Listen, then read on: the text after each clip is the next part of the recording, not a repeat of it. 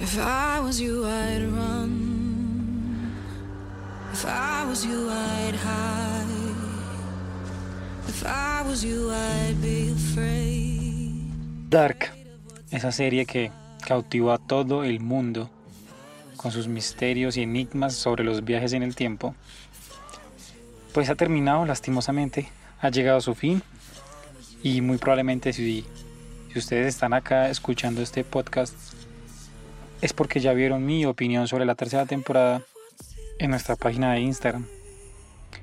Y muy bien saben que ahí yo dije que el final no me había dejado del todo satisfecho, pero el resto de la serie sí. La música, el sonido, las actuaciones, la historia, absolutamente todo, porque realmente quedé fascinado con la serie. La verdad la serie me encantó mucho más de lo que pensé que lo iba a hacer. Yo sí sabía que era una serie muy buena, tenía la corazona de que me podía gustar, pero no llegué a pensar que tanto. Así que por eso quiero explicarme muy bien el por qué digo que el final no me dejó completamente satisfecho.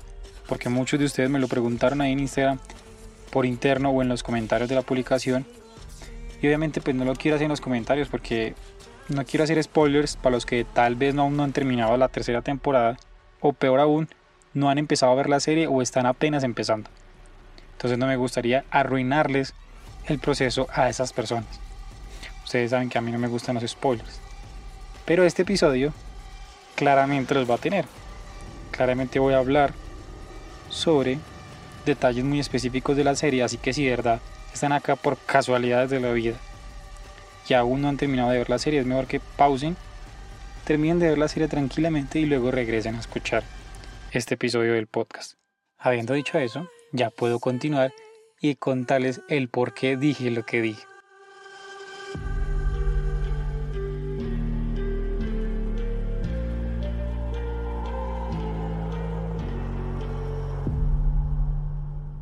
El conflicto principal de la serie se trata de la vida de Jonas intentando resolver ese nudo eterno en el cual él se ve envuelto. Y todos sabemos que por intentar evitar que suceda, lo estás causando. Y se genera una paradoja. Claro, está para todos. Y ahí es donde parte mi, mm, digamos que ese sinsabor que me deja al final de la serie. O no tanto sinsabor, sino como, como que algo no me cuadra, así como esa sensación de que algo no funciona del todo bien. Y es que todo tiene mucho sentido en la serie. El cómo manejan el tema de los viajes en el tiempo, el cómo afecta y el cómo no afecta si tú viajas al pasado y luego el futuro todo ese tipo de cosas me parece que la serie lo ejecuta muy bien. Se nota la investigación tan increíble de los guionistas. Por eso muchas veces hacen referencias a filósofos, científicos y todo esto. Sobre todo en la última temporada hablaron sobre la teoría de las realidades alternas, lo cual me pareció muy interesante que hablaran sobre los tres mundos, porque es algo muy lógico, muy real, dentro de las teorías sobre, las física, sobre la física cuántica y cómo resolver una paradoja temporal. Pero al final, la serie, todo el conflicto de la serie, todos los problemas que se generaron durante dos temporadas, tres temporadas, se resolvió con otra paradoja. Y eso es lo que me genera un poco de conflicto. Porque todos ustedes saben, el mundo de Jonas y el mundo de Marta fue creado porque en el mundo original el científico Tanaus, quien creó la máquina del tiempo, al intentar crear la máquina del tiempo para traer de nuevo a su hijo, a su nuera y a su nieta, crea estos dos mundos paralelos, el de Jonas y el de Marta.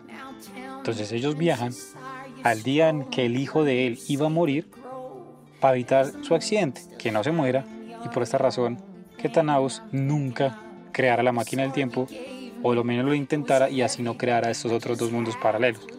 Y aquí arranca la paradoja. Si ese accidente nunca ocurrió y Thanos nunca creó la máquina del tiempo intentando regresar a su hijo, pues entonces los mundos de Jonas y Marta, de Jonas y Marta jamás hubieran existido. Y si estos dos mundos jamás hubieran existido, Jonas y Marta nunca hubieran podido regresar o viajar a este mundo original y evitar que todo esto pasara. Entonces ahí se genera esta paradoja temporal. Es lo mismo que la paradoja del abuelo, que ya hemos hablado, hablamos en el episodio anterior, Y es algo que no tiene sentido. O sea, se contradice una cosa con otra. Entonces volvería a pasar lo mismo que pasó en las temporadas anteriores, la 1 y la 2. Se genera un bucle infinito. Lo que yo considero, yo obviamente esperaba que en la serie todo se resolviera de una forma parecida como se resolvió, pero que no que creara tanto una paradoja. Es decir, yo llegué a pensar que sí se va a resolver en un mundo alterno, o sea, en un tercer mundo, donde fue que realmente se originó todo, y Jonas y Marta iban a viajar a evitar que esto sucediera. Pero al evitar que esto sucediera, no tendría por qué haber desaparecido el mundo de ellos dos. Me parece que el mundo de ellos dos debía haber seguido existiendo y quedarse en ese bucle infinito.